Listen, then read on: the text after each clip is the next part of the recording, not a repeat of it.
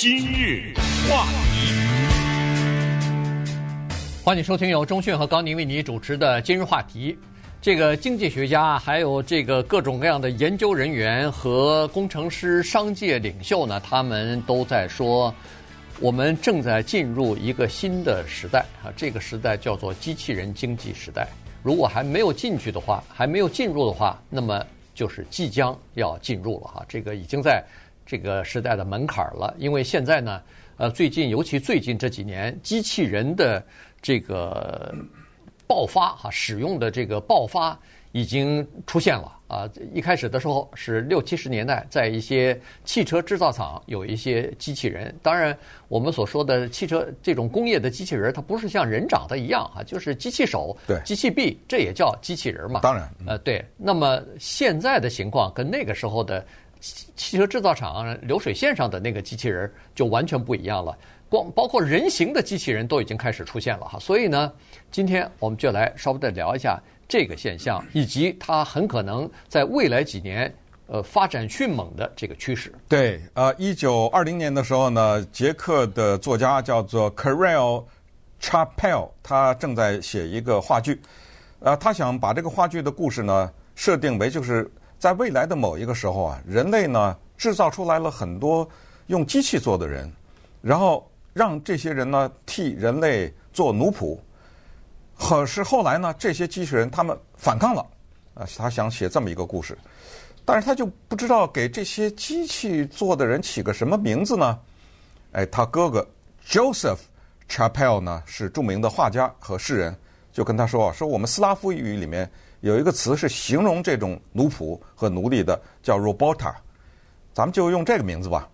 他弟弟说：“哎，有意思。”所以在一九二零年，他写这个话剧呢，叫做《Rossum's Universal Robots》，就在人类的历史上呢，第一次出现了这个字，就是“机器人”这个字。然后一九二一年上映的时候，这个话剧啊上演以后是爆红，没想到一百零一年吧，对不对？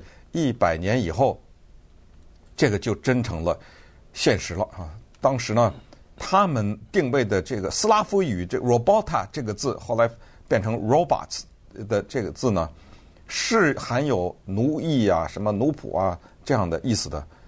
现在我们看到了这一层是已经发生。下一层什么时候发生，我们不知道。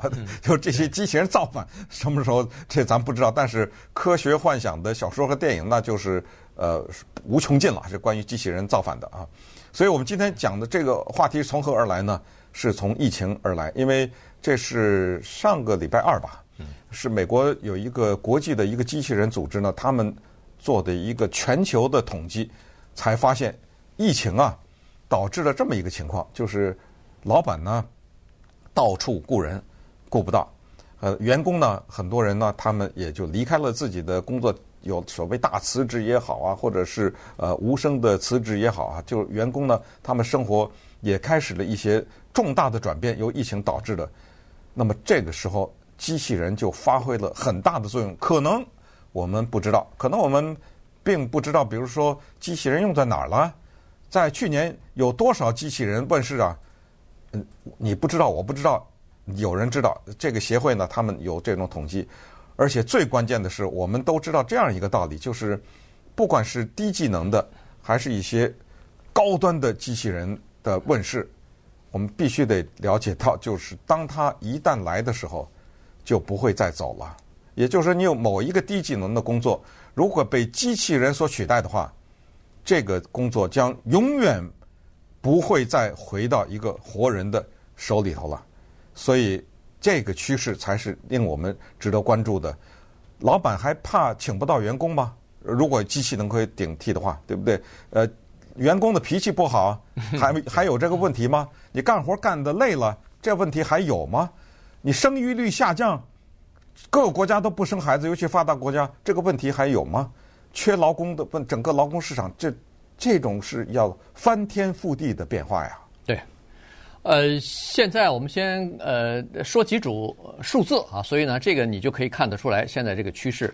去年呢，据说是一共呃生产和使用了差不多五十万个机器人啊，是属于各个领域的。那么从现在就是从去年呃算上这五十万人呢，加在一起呢，投入到使用当中的这个机器人呢，差不多已经有三百五十万了。这三百五十万是什么概念呢？是在美国只有两个城市的人口超过三百五十万，一个是纽约，一个是洛杉矶。除此之外，任何一个城市的人口都还没有。机器人多呢，嗯，这当然这是全球的这个机器人哈，所以机器人当然现在只能做一些比较简单的重复性的这个劳动啊，但是随着机器人和人工智能的技术不断的日新月异的在发展，它的这个使用呢，已经扩展到很多其他的方面了。可以想象得出来，人类以后依赖机器人的程度和领域将会越来越重和越来越广。你比如说，以后人类，比如说种植农产品，你到这个田里头去，很多的事儿，现在呃有很多人就提出来说，为什么非法移民允许他们进来？因为是美国的农场里边摘草莓啊，摘这个桃子，摘苹果，没人来做啊，呃，只好靠非法移民来做。其实说实话，这么说本身就是不太人道的啊。这种苦活、累活、低收入的活，让人家移民来做。可是问题现在现实就是这样。可是以后如果有了机器人的话，那不管风吹雨晒，不管是什么，呃，这个请请假生病之类的都没问题了，都可以到没了这问题。呃，对，这问题就不解决了。员工要生孩子去，你生去吧，对不对？然后 别回来了。呃，这是农产品。嗯。然后有一些产品，生产产品，现在呃，机器人在。汽车制造厂已经广泛使用了，那其他的很多地方也都可以使用。同时，你比如说照顾我们的老人，现在老年人需要人照顾，但是又没有这么多人照顾。那服务性的机器人现在是真是越来越多了，而且它这个呃这个功能啊越来越全。以后恨不得每个老人，社会安全福利局说我每个老人我给你发一个机器人呃照顾你，这省钱省多了，比那个。派一个真的人一天到你家去，呃，工作个八个小时、五个小时都省钱，那更那多好啊！所以以后对机器人的这个依赖啊和使用是越来越广泛。对，九月份的时候呢，特斯拉公司的伊隆马斯克推出了他们公司的第一个人形机器人啊，嗯、就是在那走路的，有头有胳膊有腿的那个叫做 Optimus。我这个你别看这个机器人走路颤颤巍巍，好像特别的慢啊，走路行动迟缓，不要小看。用那个路易斯·阿姆斯特朗登月球的那句话说：“这是我走出的一小步啊，人类，但是这是人类的一大步。”今日话题，欢迎您继续收听由钟讯和高宁为您主持的《今日话题》。这段时间跟大家讲的呢是这个机器人经济这个时代呢，呃，即将要到来，或者说已经到来了哈。因为呃，机器人的这个技术啊越来越呃先进，那么再加上有人工智能。所以呢，它的这个应用的程度或者是范围呢，就越来越广了。以前是汽车制造厂，现在你看什么电焊的这些工作，那就是人不太愿意做，或者是呃这个比较辛苦的码头里边的卸货，呃这些东西，呃装货卸货啊这些东西就是危险性比较高，呃同时又这个人力不足的这些行业。逐渐的就会由机器所代替哈，然后就像刚才说的，就是以后有一个工种叫电焊工没了，那应该没了，啊、对不对，对？他他手又稳，对，又又不怕刺着眼睛，又没有工伤事故，对，对不对，对？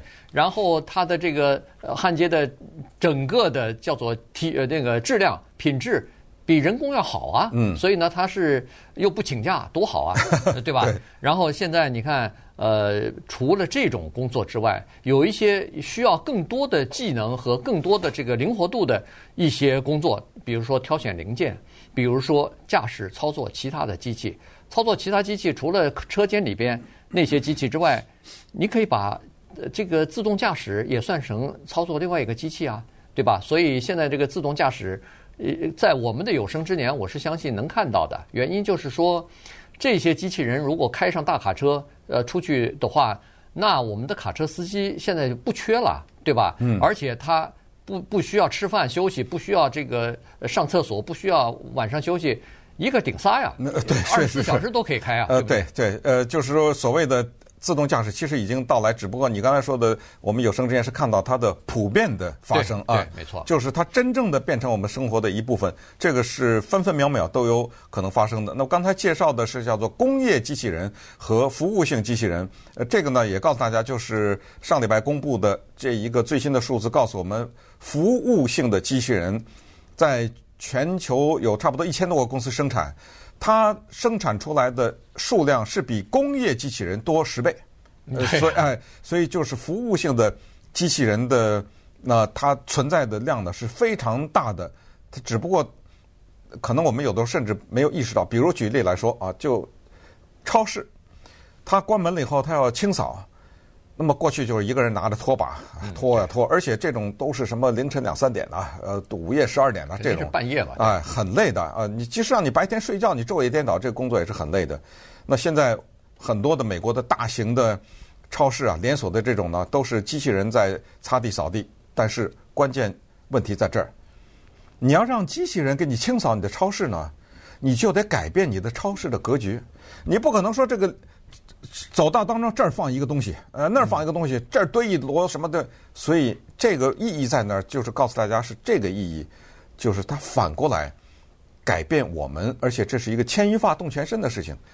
超市用了这个机器扫地以后呢，它可以大量的减少这种半夜打扫的人，而且人体啊也得到休息。